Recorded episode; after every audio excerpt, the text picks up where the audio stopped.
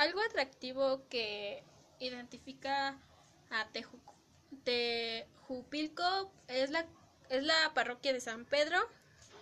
Eh, fue fundada en el año de 1647.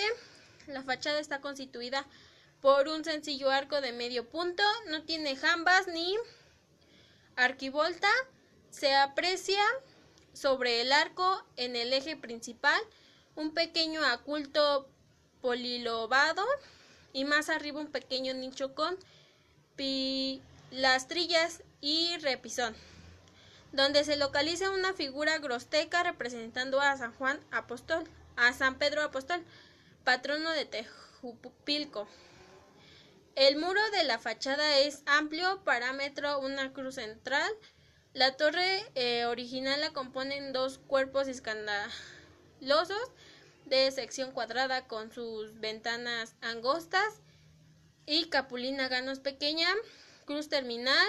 Se construyó en el extremo opuesto de esta torre un tubo de alberga el reloj público y que fue colocado ahí por el motivo del centenario de la independencia de México.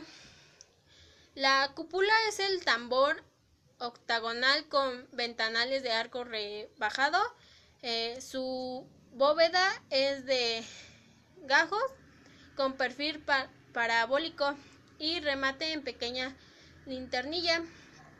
Y la situación elevada del templo eh, obligó a, a la construcción de las escaleras que prestan gracia a la luz y a la belleza del lugar.